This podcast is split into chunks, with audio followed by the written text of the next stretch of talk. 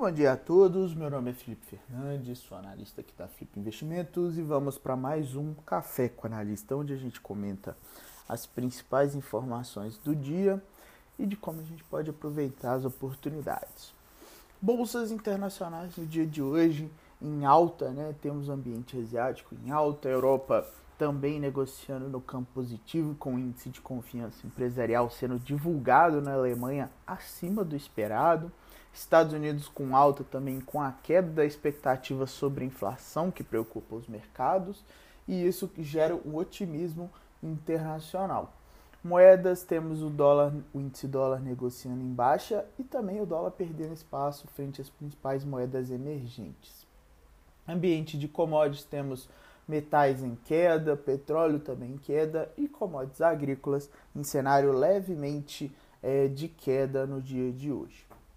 Ambiente político econômico brasileiro, temos o Banco Central que vai elevar suas projeções de crescimento para o PIB neste ano, né, afirmando na segunda-feira o presidente da instituição, Roberto Campos Neto.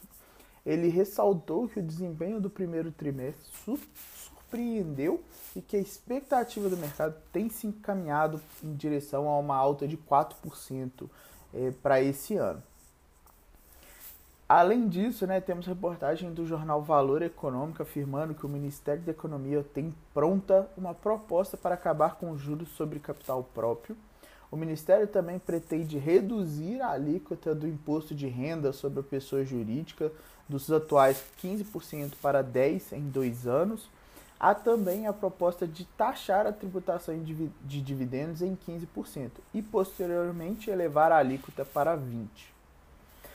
No ambiente corporativo interno, temos a Latam Brasil anunciando na noite de segunda-feira o fim da parceria de compartilhamento de voos com a Azul. Em nota, a Latam disse que as duas companhias têm agora melhores condições para venderem seus próprios voos. O acordo havia sido anunciado em 16 de junho de 2020, em meio à piora no mercado gerado pela pandemia do coronavírus, e a Latam diz que o resultado ficou aquém das expectativas. Ainda em destaque, a produtora de carne bovina Marfrig Global Foods tentou adquirir o controle da rival Minerva antes de anunciar na noite de sexta-feira a aquisição de uma fatia da processadora de carne suína de frango BRF.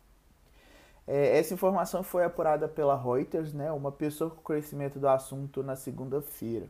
A fonte, que pediu para não ser identificada, afirmou que as negociações foram interrompidas na sexta semana passada, após a Marfrig assumir a participação na BRF por preocupações com possíveis problemas com o CAD. No calendário de hoje temos 11 horas, é, 11 horas, né, confiança do consumidor nos Estados Unidos, junto com dados de vendas de casas novas também nos Estados Unidos e aqui no Brasil, índice de evolução de empregos CAGED às 11 horas também. Às 17h30, 5 horas e 30 minutos, temos o estoque de petróleos brutos semanal. No mais, pessoal, convido a todos a participar do nosso Morning Call no canal do YouTube às 10 horas da manhã. Qualquer dúvida, eu vou estar respondendo por lá. No mais, desejo a todos um ótimo dia, um bom pregão e bons investimentos.